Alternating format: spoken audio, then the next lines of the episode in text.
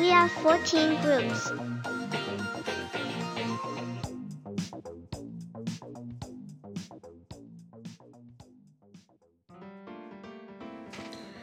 はい、えーと、どうも MC すいすいです。えー、俺たち14弾ということで、えー、今回で第36回目ということなんですけれども、36と、えー、言ってもですね、特に、特に36という数字にですね、あの思い入れはないんですけれども、えーと、今回もですね、えー、前回に続いて仮面ライダー響きの、えー、お話をしたいと思います。前回が第3話の、まあ、えー、ことをお話ししましたので、その続きの第4話ですね、え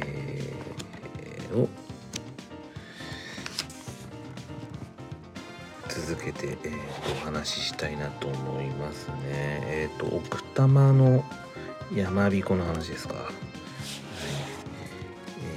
えー、となっております。えっ、ー、と前回ですね、えー、言い忘れてました。あのタクシーで奥多摩と、えー、ヒロムヒロムじゃないよアスムヒロムはプロレスですよ。はい。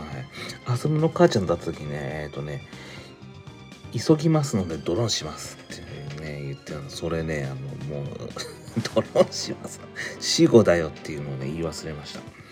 えー、言い忘れましたね。うん。どこですかね、言い忘れたのはね。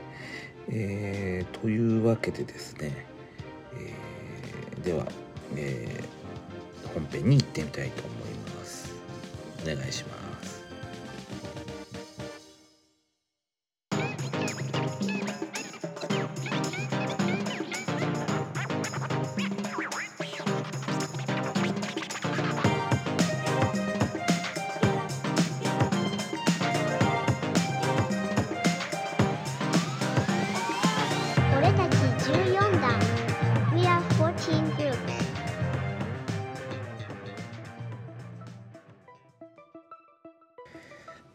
はい、えっ、と本編です。えっ、と第4話ですね。かける一郎ですが、えー、で合ってると思うんですけどね。えー、翌朝アスムは、えー、机にしまったはずのコンパスを手に取ろうとする。だが昨日のこともあり思いを立ち、えー、断ち切るように引き出しに引き出しを閉めた。うん、あの要するにまあもう僕のことなんかは響さん忘れちゃってんじゃないかなっていう思いもねあったんだと思いますけどね。うん。えー、いろいろ考えることもあるんでしょうやっぱり中学3年生が、まあね、難しい年頃ですからね。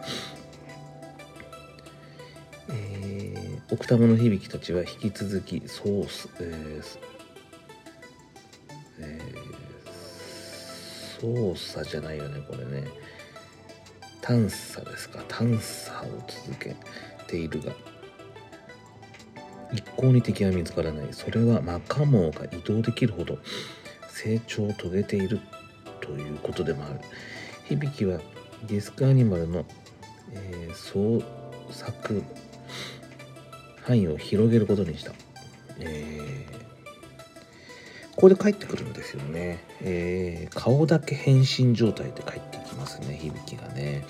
うん、あの、ベースキャンプですよね。あの、え、霞とか、あの、車がね、あるベースキャンプに、奥多摩のベースキャンプに戻ってきたとこです。えー、変身解除状態なんですよね。あ顔だけ変身解除状態で戻ってきます。で、まあ、後々わかるんですけど、ぶっちゃけね、服はね、変身の時にね、燃えてます。えー、なのでね、着替えがね、たくさん必要になります。えー、これもうちょっとすると、轟とかが出てくると、あの、轟すっぱだかで、あの、変身解除とかそういうのもあったりするんで、えーですねだから響きはもう、えー、とにかく変身鬼鬼の人たちはですよ。あの人たちは、えー、どんな服着着てようがもうあのあれですよ。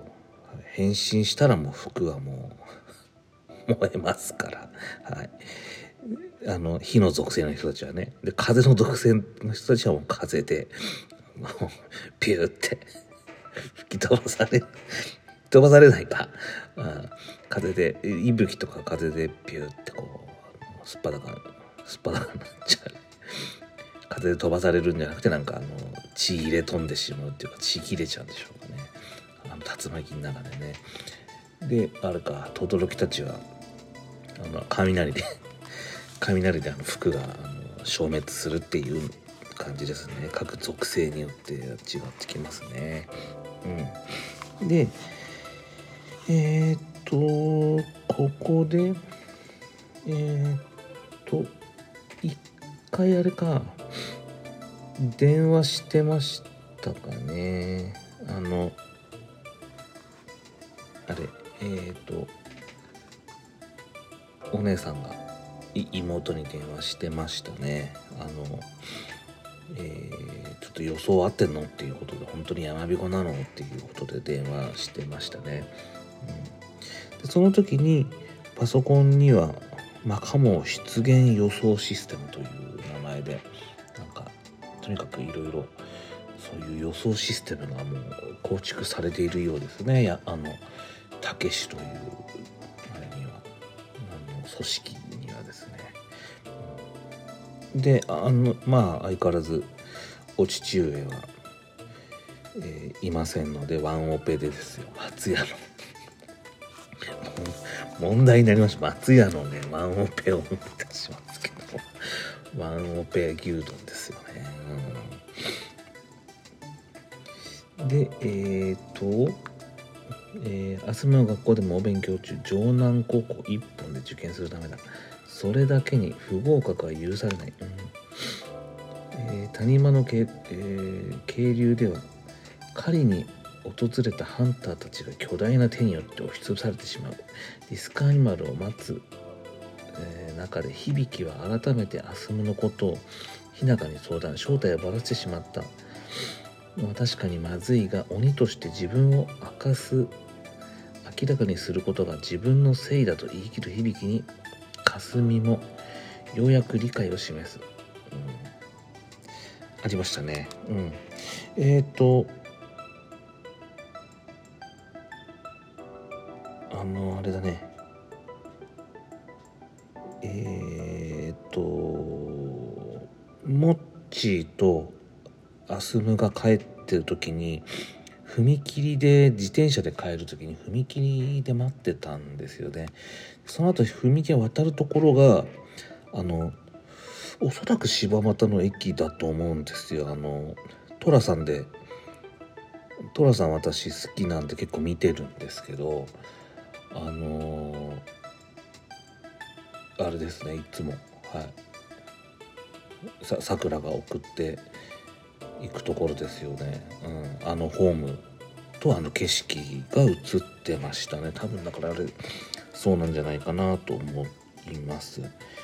でこの正体をばらしたのは確かにまずかったっていうところがあのあるんですけどそこでねちょやっぱりあの少年用のね BGM がね流れるんですよね。あの木あの木琴みたいな音でね。木琴っていうのかな？うん。なんかあのそこはね毎回毎回ね結構名言というかねあの響きとかその登場人物たちがねいいことをねなんか心にしみるようなことを言う場面なんであのこのね少年用の BGM が流れてきたらちょっとね注目あいいこと言うよっていうねあのちょっと注目するといいですよ。いいこと言うところではねやっぱ少年少年用のね BGM が流れるのであの見てくださいっていうね。でえーと、その頃瞳と本屋へ立ち寄ったアスムは子供の窮地を救った謎の男性を目撃する。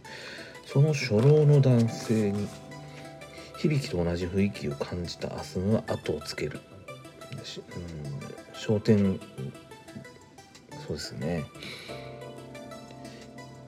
えー、とこの当たる、えー、と本屋さんの前ですね。えー、まあ昨日物語上は昨日ですね。地図さんいとこさんですね。いとこさんっていうとなんかあの新鮮モテモテ王国みたいなあれですけど、えー、アスブのいとこ地図さんですね。屋久島の。マニュアルの車を運転してる。はい。から、えー、顔文字の入ったね。メールが来ましてね。あの起きましたっていうか元気ですみたいな感じでね、えー、かなり時代をやっぱ感じますよね。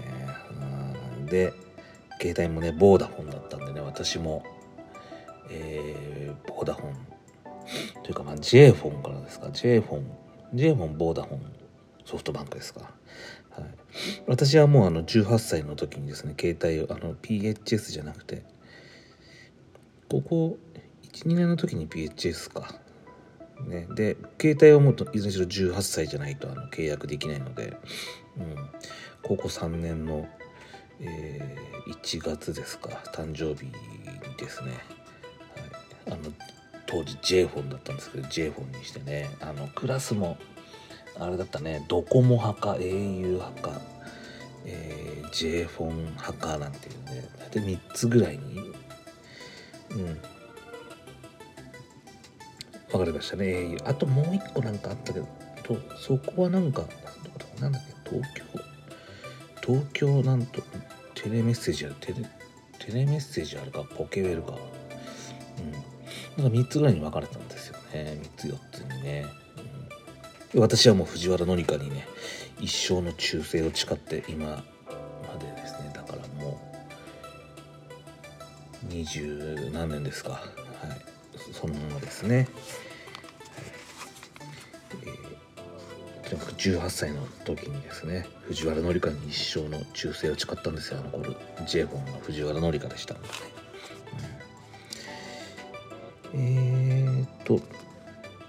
そう。でメールね。メールが来てるのかな時代を感じましたね。でねえー、っとそのメールのところに2005年1月7日って書いてあったんですよね。でまあ「from」とかなんかまああれだったんで。で1月7日っていうのはですよ。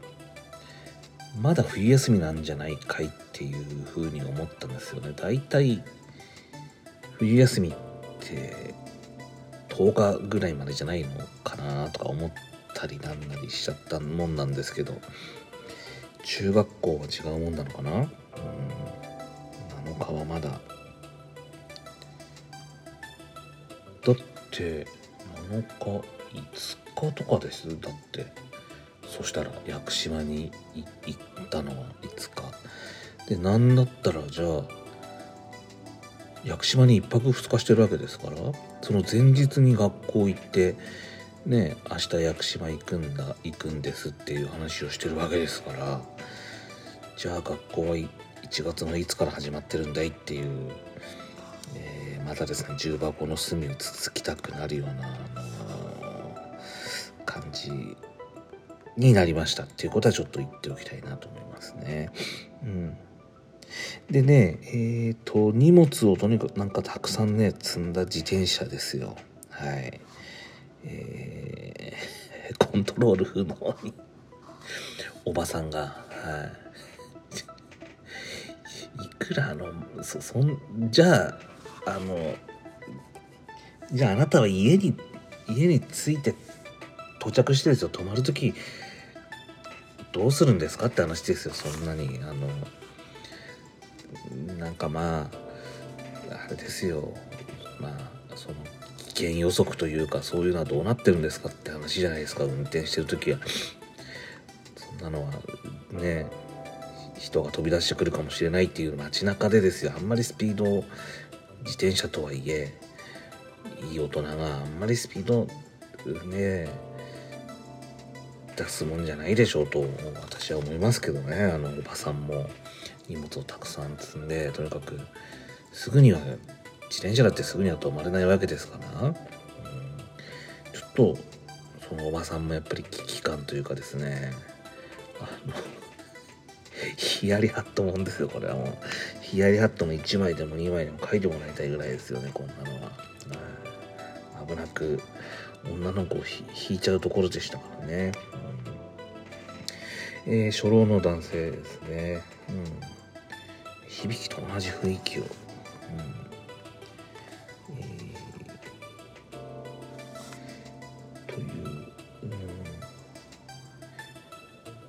えー、響きと同じ雰囲気を感じた明日の後をつける、えー、商店街の店先で響きの名前を耳にしたアスムはますますその正体が知りたくなり合流した瞳と必死で追跡するが瞬く間にその姿を見失う、うん、あのそうそうそう。あ追跡始まってっからみたいな感じでね 言ってましたね。あの境内でね、うん、追跡始まってっからって言ってましたね,、うん、ね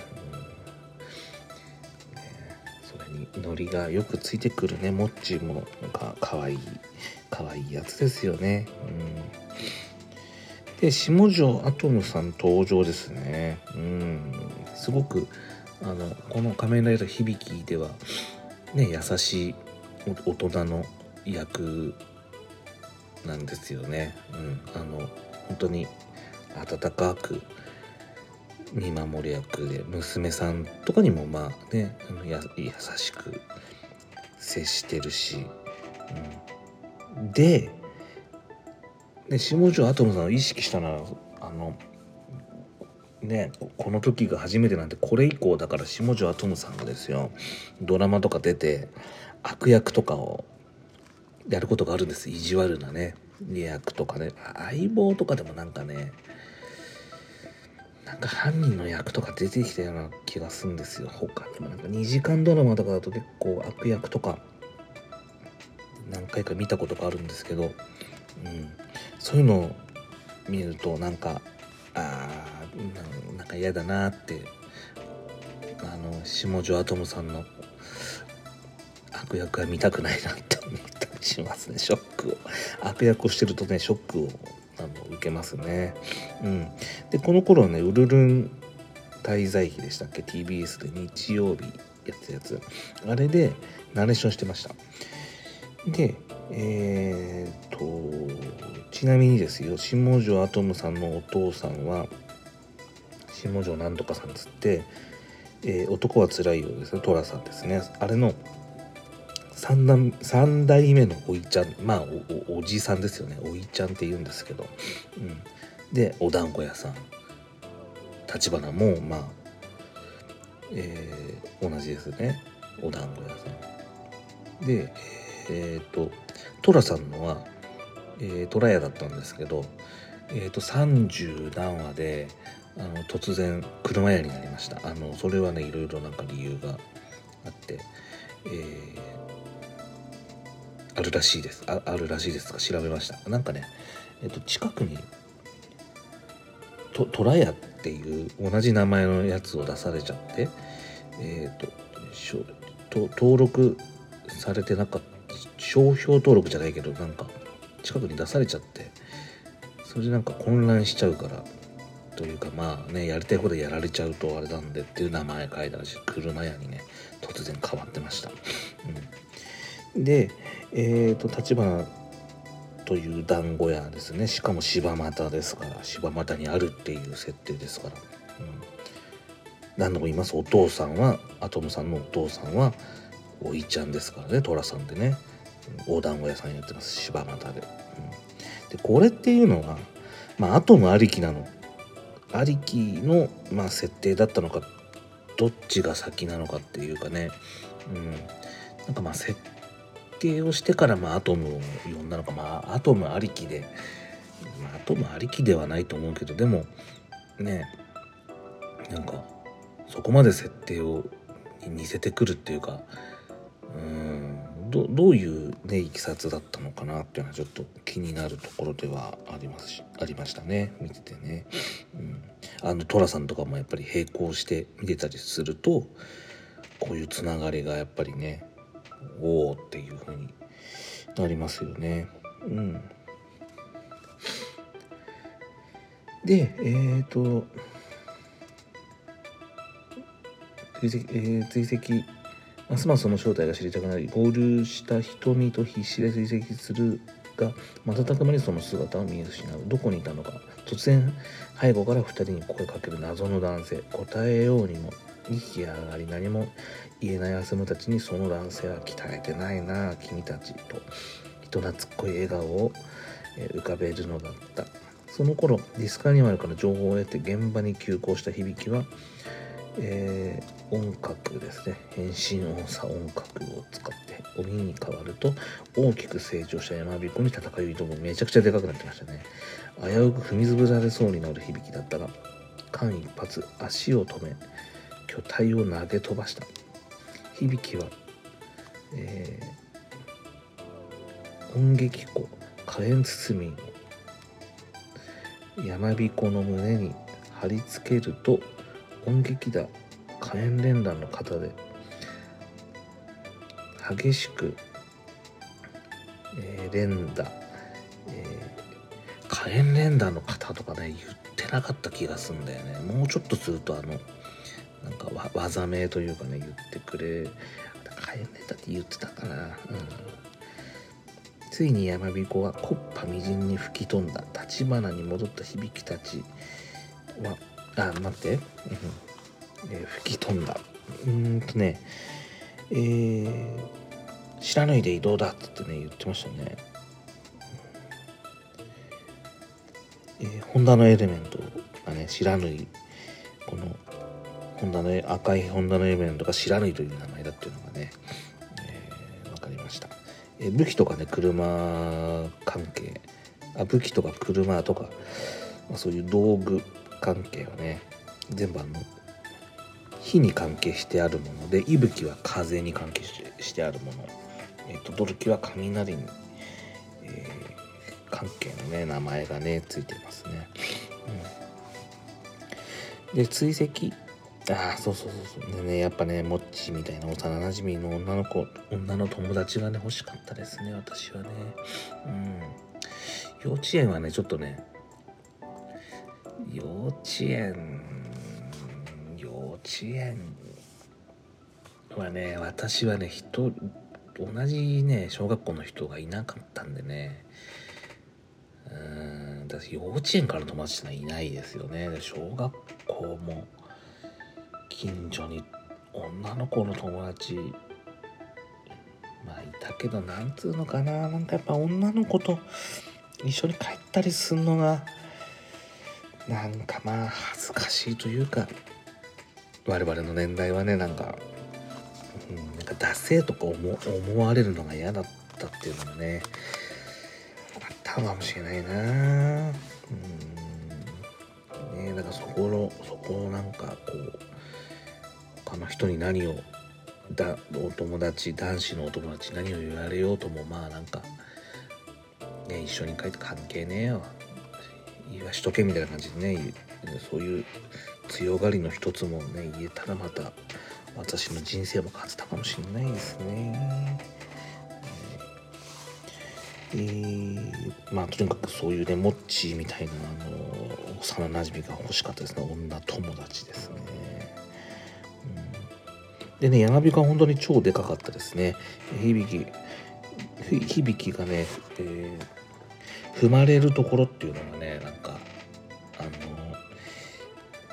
足でね踏まれそうになるんですよ。足の裏で裏で踏まれそう。そこはね多分ね遠近法を使ってねあの やってます。カメラを置いてあのえー近くにその着ぐるみをで足を踏むようにしてあの、まあ、トリックアートのあれですよね。トリックアートのあのやり口ですよね。あれで多分、うん、なんかあのフラフラッシュマンとかで超新星フラッシュマンとかであの何？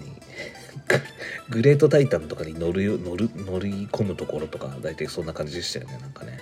あの多分カカメラを置いてグレートタイタンの模型を置いて遠くにあのフラッシュマンがいてそっからあの、えー遠遠近法で乗り込むところを取るっていうやり口ですよね。多分あれだと思うんですけどね。うん。でえー、とあとあれか。えー、山彦はとにかく爆発資産してね、えー、葉っぱと土になっちゃいますね。最後ね。葉っぱと土に、えー、なってしまいます。要するにまあマカモンっていうのは葉っぱと土とかで、えー、木の木の枝はないか。とにかく葉っぱと土で、まあ、構成されているっていうことですよね。謎の、まあ、物質ですよね、うん、そういうので、えー、構成されているということです。はい、で、えー、続きですね立花に戻った響たちは一足早く帰宅していたおやすさんに迎えられるアスムの出会った謎の男性こそ、えー、霞と日向の父親にして立花の店主そして武志、えー、関東支部長立花一郎だった。屋久島でご近所さんに会ったんだってと睨まれ動揺する響き思わず霞の顔を見るが一郎が示した、えー、奥の席にはアスムと瞳の姿が、えー、屋久島の時と同じ爽やかな響きの笑顔に不安そうだったアスムの顔も晴れ晴れと輝くのだったっていうことでしたね。うん、この時点ではですよモッチーまあ、モッチーは最後までこの、えー、立花のこの一家の裏稼業っていうのはですよ。はい。たけしとしての裏稼業ってのはもう、当然最後までモッチーは知ることはないんです。アスムは、まあ、ちょっとネタバレになりますけど、えー、途中で、あの、アルバイトあら、まあ、まあ、アルバイトって裏稼業というかですよ。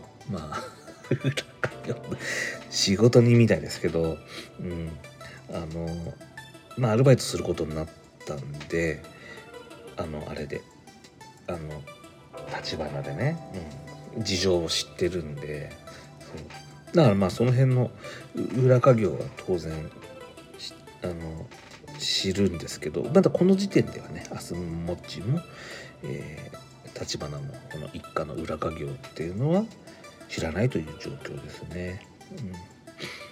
最後にですね、えー、クレジットを見ると、えー、葛飾柴又新明会というか新明会っていうんですかね。あの寅さんにも出てくるあの商店街の多分組合っていうか多分そういうあれなんですかね。クレジット名前がありましたね。男はつらいようにも出てくるクレジットがされてました。えーと第4話をね振り返るとうんなんか29話でのとにかくあのあれはえー、マカモンはみんなさあれ CG かなとかまあその夏のマカモンを抜かして CG かなと思ったんですけどえっ、ー、と山彦は CG そんな使ってないっていうかまあ着ぐるみでだいぶ動いてましたねなんかね。うん。あのまあ、雲とかそういうのはちょっと着ぐるみってわけいかないですからね。うん。まあ、しょうがないですけど。うん、山彦に関しては今回は、えー、着ぐるみでやってましたね。CG じゃなかった。CG はちょっと使ってるのかもしれないけど、そんなに、あれでしたね。うん。あとは、なんだろう、良かったところ。うん。まあなんか人間ドラマというかですねそういうのも、まあ、描かれてるんじゃないでしょうか。なんかあの中学3年生のいろいろなんか大変な頃っていうかね、うん、そういうのも描かれたしまあツッコミどころはとにかくたくさんありますけど、まあ、そういうのをね、まああのえー、笑いながら突っ込むのが楽しいんで、はい、そんなとこでしょうかね。うん、えっ、ー、と次回がえー、化け狩りですか。多分暴、ん？暴走だか大笑いだか。暴走だったかな。うん、の化けガニですね、うん、予告だと残機さんがやられました。っていうのとややられました。っていうのとあと息吹が登場するんですね。はい。なのでえー、またちょっと楽しみですね。はい。じゃあ本編の方は以上となります。ありがとうございます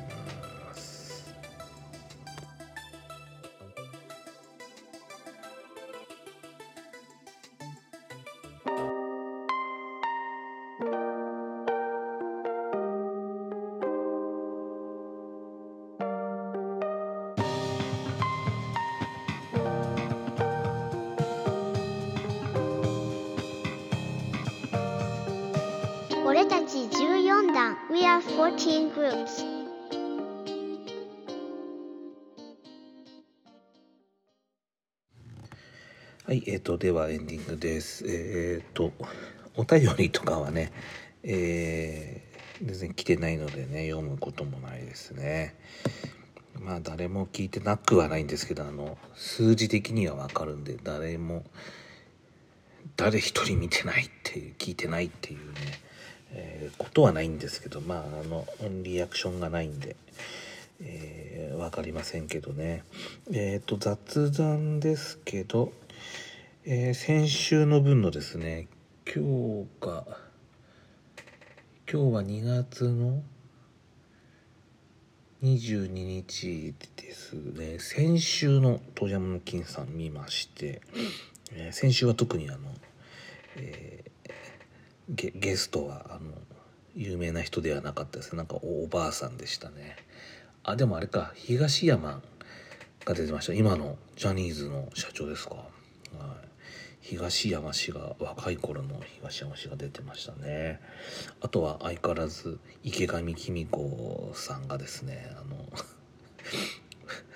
厚化粧であの愛愛人感がすごいですね。とあの金さんの愛人みたいな 感じでですね、はい、出てましたね。ネズミ小僧みたいな感じであのあれえっ、と床下に潜り込んでましたね。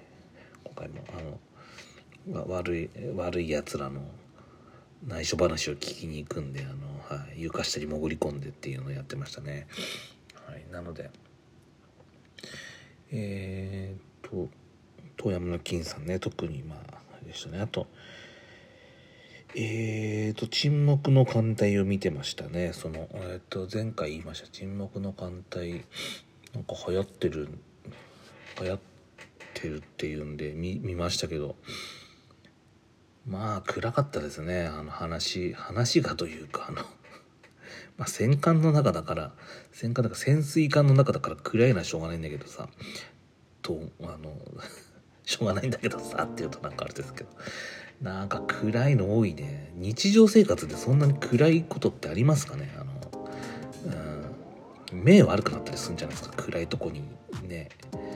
あの会社とかだってそんなに部屋暗くしますって感じですよね。あの相棒とか見てても思いますけどね。あのなんでこんなに部屋暗いの？電気つけないんですかっていうかさ、うん、暗いところでなんかモニターだけつけて、うん、なんか黄昏れてんのか知らないけど、うん、そんなこと日常ではあんまないですよね。ちゃんと電気つけてますよねって。突っ込みたくなるようなぐらい沈黙の艦隊はねあの暗いところで。暗いところで仕事してましたね。あの暗いところであの、はい、潜水艦を追っかけてましたね。原原子力潜水艦を追っかけてましたね、はい、あとはトラさんを続きを見てましたね。えっ、とアマプラでプラス300円だか400円だか払うとえっ、とプラス松竹っつって、はい、見れるんですトラさんとか釣りバカとかが見れるのやあの私入ってるのでトラさんいつでも見れるんですけど42434045かを見ましたね。続き。ちょっと止まってたんですよ。40話以降はあのあれなんですよ。三つ男の恋恋バナとかが結構メインになってくるんで、うん、あの後藤久美子ですよね。めちゃめちゃやっぱ神がかってるぐらい可愛いですよね。後藤久美子ねあの頃のね、うん、おじいちゃまーつって言うんですけどね、うん、めちゃくちゃ可愛いっすね。それがだってでも「おかえり寅さん」でも超棒読みのあれ芝居してましたからね。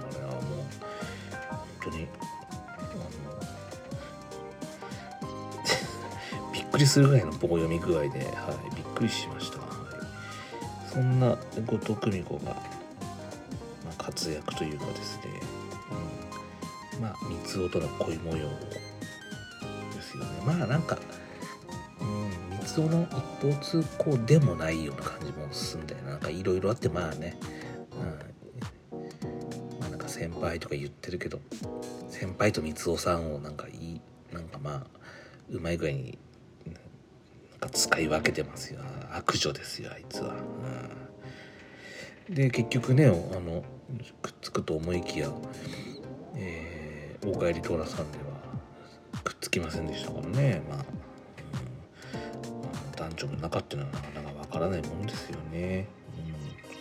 うん、トラさんはねまた続けて45 4748まであるんだっけ？確か。なのでまあまた見終わったらまた1から見てですね。はい。えー、見たいなと思ってますね。あとドラクエ7がねやっとまああの終わったんですよ。急にねなんかねドラクエ7をねやりたい病にかかっちゃったんですね。でえっ、ー、と DS で持ってるんです。3DS で。なのでああもうやりたいと思ったらですね多分前回ねちょちょっと前でもまあでも12年くらい前でしょう。途中でねやめてるデータがあったんですよ。えっ、ー、とねどこ？ユバール？ユバールでだからやめてんですよね。だからあのえっ、ー、とあのキーファがキーファが抜けたところでやめたデータがあったんですよ。まだあの、抜けたところなので転職してない転職できないところですよね。結構難しいところですよね。ユバールのえー、っとだからね多分当時はねそのね抜け抜けられてもう何回もやってるんですけど抜けられてえー、あ3人でやんのかガボとマリベルと主人公の3人かなんてねちょっとしょっぺえなとか思いながら多分あのやめたんでしょうねそこでね。でそこでなんかまた祭壇とかで祭壇に行ってあの水をなんかあのいや水をなんかやってとか結局踊り手がどうだとかトゥーラがどうだとかっていうのをやるんですよね。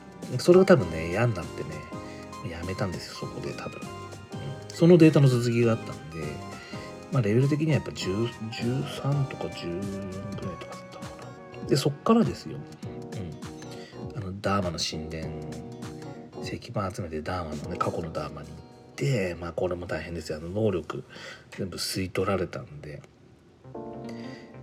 弱くなってるやつ。でなんかあの、えー、フォズ新艦長とかでしたっけ、うん、あの人をね助けて、うん、結構面倒くさい感じでしたね。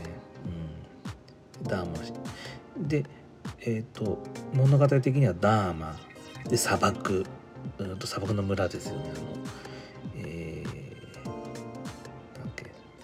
邪神像とかだっけ。なんか目目をスフィンクスみたいなのがあってあの塔のとこ行ったりするやつですよね。うん、であの塔のとこに行くまでに現代の竜の竜の頭蓋骨みたいのを海に浮かべるとあの、え、復活するってやつですね。なんか学者を連れてきてってやつ。でクレージュ。クレージュ。はい。世界中の木っていうか大きい木があるところかな。って木の中ののダンジョン入るやつ。リートルード。リートルード。ハーメリア。世界一高い塔。ここで多分あれですね。えっ、ー、とあのおじおじさんが。おじいさんか。がキャラで入りますよね。でプロビナルーメンマーディラス。マーリラスはお城が2つあって喧嘩してるやつですよね。でユバール現在。で西風の谷、うん、あの女の子羽のない女の子が村にいていじめられてて。でもその子もちゃんとあの、えーその一族のちゃんとした娘さんだったっていうね、うん、話ですね。あとレブレブレサック、えーと、魔物の神父さんのお話。結局この神父さんは黄金像をもらってどこだっけ？どっか、えーと、プロビナとか。だからルーメンで出てくるあの神父さんだったっていうことですよね多分ね。でコスタール。レブレサックコスタール天井の神殿ここで今終わっ止まってるんですよ。コスタールがあの海賊の海軍がどうとかのやつですよね。天井の神殿行って止まってます今。あちょっともう今なんかもうあの、えー、レベル上げというかその転職とかもだだいぶ飽きてきて、もういいやってなっちゃってるんで止まってます今、はい、なのでうんちょっとこれもやっぱ一日がね24時間じゃちょっと足りないようなもっとなんか時間があればねとか思っちゃいますね。こういうポッドキャストでお話ししたりするにもいろいろやっぱりこうね何度も響き見たりしてちゃんと見なきゃいけないとかっていうのもあるしそういうの時間使ったりするし、うん、やっぱり一日は24時間じゃ足りないなと思っちゃいますね。はいまあ、雑談とゲーム事情最近のゲーム事情ドラマ事情あとあれか今日は休みだったんで、えっ、ー、と、ブギウギですか、朝ドラ。あれ溜まってんのずっと見てましたね。えっ、と、うん、2週分ぐらい溜まったのか。2、3週、3週、3週分ぐらい溜まってたのかな。うん、なので、うん、見てましたね。うん、なんか、いろいろうん。なんかあんまり微妙かな一応見てるけど一応見てますけど微妙かなうんあと相棒も撮ったやつ見てましたね今日ねうんそういうので大体なんか終わっちゃいますね。なんかと取りためたものをなんか消化するのに終わってしまいましたね、うん、これでもうちょっとしたらまたね響きの5話6話が出るのでそれ見てっていう感じでですね。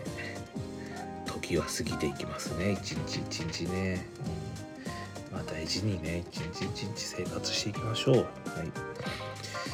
そんな感じですかね。何かあの意見があればあのはえー、ハッシュタグ俺たち14段でなんかつぶやいてくれればまあ返事したりしなんかまあなんかあったら言ってください。はいそんなとこでしょうかね。はい。